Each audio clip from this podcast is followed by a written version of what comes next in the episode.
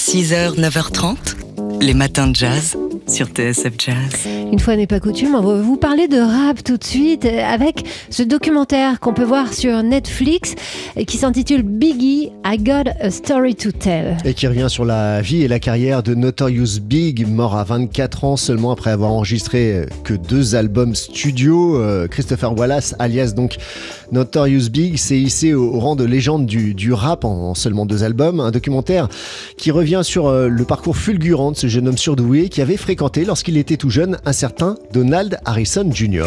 Alors on nous raconte, c'est son meilleur ami qui nous raconte que euh, dans sa jeunesse, il voyait passer Donald Harrison Jr., donc saxophoniste de jazz, qui était venu s'installer euh, dans le quartier où il habitait lui-même, euh, parce que c'était un quartier qui commençait à être investi par les artistes, et donc il le voyait passer, cet aîné, avec son sax et plein de jolies filles à son bras, ça le faisait un peu rêver. Un jour, il est allé toquer à sa porte pour, bah, pour discuter avec lui. Donald Harrison a été fortement impressionné par le talent de celui qui ne s'appelait pas encore euh, Big, euh, Notorious Big, et il a voulu l'initier au jazz. On écoute ici un extrait de ce documentaire. Ensemble, on a travaillé à appliquer l'équivalent de la caisse claire dans le bebop, dans le rythme d'un texte de rap. On a écouté Max Roach avec Clifford Brown. Max a une façon très mélodieuse de jouer de la batterie. Il transforme le rythme en mélodie.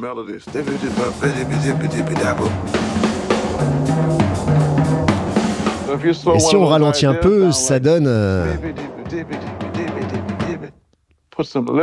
qu'on y ajoute des paroles, on remarque que Notorious Big accentuait ses notes et ses rimes d'une façon qui fait ressortir les qualités subtiles d'un solo de bebop. Et c'est incroyable. It's incredible. Huh, I'd rather make a buck, drive a fat ass truck, drag the nine, two clips and run amok. Yes, flex after two or three bexes, I wreck shit. What the fuck you expected? A fly guy? Well, fuck it, I'm a high guy. From Bed-Stuy. Voilà, ça c'est un, un, montage où on voit euh, Notorious Big en studio et euh, de, de l'autre côté on voit Max Roach à sa batterie. Et c'est vrai que c'est assez impressionnant et c'est assez improbable d'imaginer donc que ce flow euh, de Notorious Big peut venir du jazz et du bebop. Et voilà comment le flow et le rythme du bebop passent les générations aussi. Biggie, I Got a Story to Tell, documentaire à voir donc sur Netflix. 6h, 9h30, les matins de jazz. Laure Alberne, Mathieu Baudou.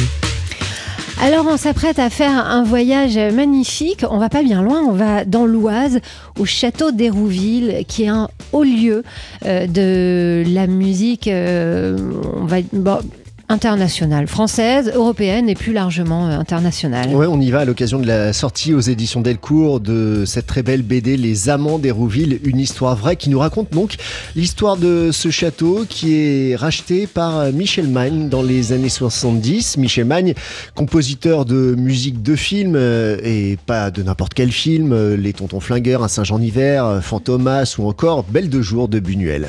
Alors, c'était un, un, génie. Vous savez, vous vous souvenez dans Les Tontons Flingueurs, justement, euh, le, personnage incarné par euh, Claude Rich, qui est euh, le, musicien fantasque, je suis sûre que Georges Lautner, pour ce personnage, s'est inspiré de Michel Magne. C'était lui, hein, dans une première partie de sa vie, le, génie musical. Il a tout essayé, que des flops et tout. Puis, effectivement, il a signé pour, il a commencé à, signer des compositions pour le cinéma. Là, il s'est enrichi et il a eu ce désir fou d'acheter ce château d'Hérouville et de le transformer. Ça a été encore une, preuve de son génie et de sa folie de le transformer en studio d'enregistrement. Et là, tout le monde est passé par là. Où hein. les artistes euh, venaient enregistrer, mais vivre aussi au, château d'Hérouville. C'était ça le secret, cette euh, ambiance créée par Michel Magne dans ce château. Et euh, la crème de la crème du rock des années 70 est passée par le château d'Hérouville. On citera David Bowie, les Pink Floyd, Bill Wyman des Rolling Stones, Caned Heat, T-Rex, Cat Stevens ou encore les Grateful Dead. Et puis il y a eu aussi des gens du jazz qui sont passés. Alors c'était le jazz de l'époque, fusion. Il y a eu Magma, euh, André Ceccarelli, Alex Liderwood, il y a eu, même eu euh, Chad Baker et euh, aussi, parce qu'il y a eu des chanteurs français aussi qui sont venus, un certain Claude Nougaro qui a enregistré son magnifique album Locomotive d'or. C'était en 1973. Avec Maurice Vander au piano.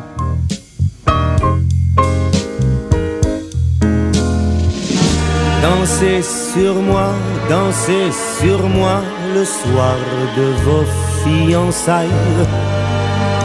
Dansez dessus mes vers luisants comme un parquet de Versailles.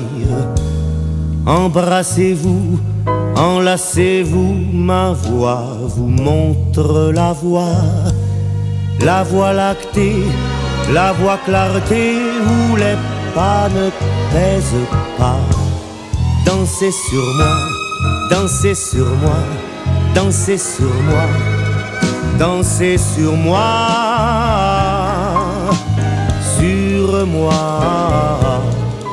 Alors c'est marrant de savoir que cette chanson a été enregistrée dans la folie du château d'Hérouville. Bah, ça donne un, nouveau euh, jour à ces paroles. Donc le Danser sur moi de Claude Nougaro dans l'album Locomotive d'or. Il faut dire que cet endroit a donné lieu à des fêtes euh, pantagruéliques qui sont entrées dans les annales. Il y, a, des scènes absolument incroyables dans cette BD. Enfin bref. Oui, des scènes sous des fêtes sous substance aussi. On est dans les années 70. Hein, et c'est super drôle. C'est bourré d'anecdotes cette BD, cette BD qui est euh, surtout une, biographie en réalité de Michel Magne. Et à noter que Arte diffuse des, concerts qui ont été euh, filmés au, au château d'Hérouville, des concerts notamment de euh, Grégory euh, Porter, ou encore Mélodie Gardot. Ça, c'est en complément, c'est aujourd'hui, hein, c'est la renaissance d'Hérouville qui a eu un destin tragique. Vous apprendrez tout ça dans cette BD qui est une vraie réussite pour des tas de raisons. ça s'appelle Les Amants d'Hérouville, une histoire vraie. C'est signé Yann Lequelec, Romain Ronzeau et c'est paru aux éditions Delcourt Mirage. 6h, 9h30, les matins de jazz. Laure Alberne, Mathieu Baudou. Le magazine euh, Géo, c'est un article accessible en libre accès sur son site internet, met à l'honneur plusieurs figures de l'abolitionnisme. Oui, des, figures euh, d'outre-mer de l'abolitionnisme, parce que l'abolition de l'esclavage euh, a été souvent euh, bah, créditée au discours des, Lumières en France et de la Révolution française. C'est un peu oublié que sur place, à Saint-Domingue, en Guadeloupe, à la Martinique ou encore en, Guyane, des gens se sont battus sur place et c'est ces personnes-là que le magazine Géo veut mettre à l'honneur. Alors par exemple, il y a Cyril Bissette qui a été le, on va dire, le rival de Victor Victor Schellcher, on connaît son nom, hein, il y a plein d'endroits qui portent son nom, mais celui de Cyril, Cyril Bissette euh, a été oublié. Alors lui, c'était un, homme noir qui s'était battu chez lui en Martinique, et d'ailleurs ça lui avait valu trois ans de prison. Il a été banni euh, de sa terre natale, il a rejoint Paris, il a créé la revue des colonies en 1834 et il a diffusé le projet de loi pour l'abolition immédiate de tous les esclaves, ce qui euh, le, le différenciait de Victor Schellcher qui était pour une abolition progressive. Il y a Julien Raymond qui est cité aussi dans cet article, né dans la partie française de Saint-Domingue.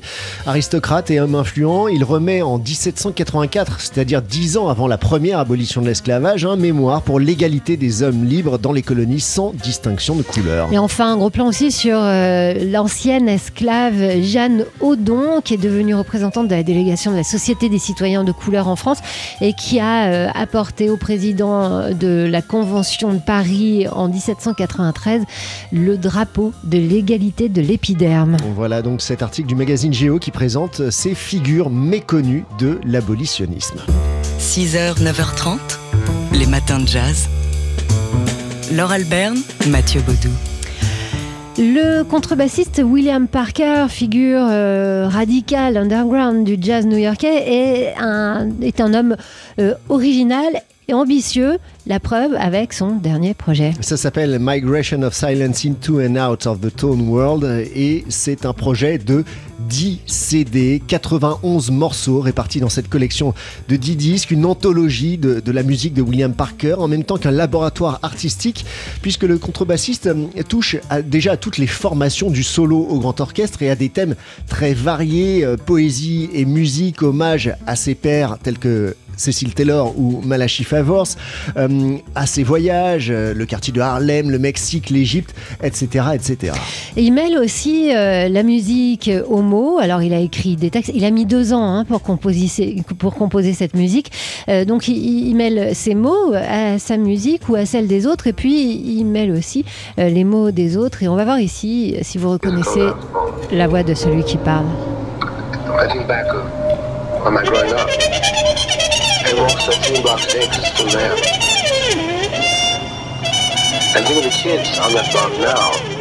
Bon, je vous le dis parce que derrière la trompette, c'est pas facile à identifier. C'est James Baldwin. Il a pris euh, une interview, enfin un texte euh, enregistré plutôt euh, de James Baldwin pour le mettre en musique à sa manière.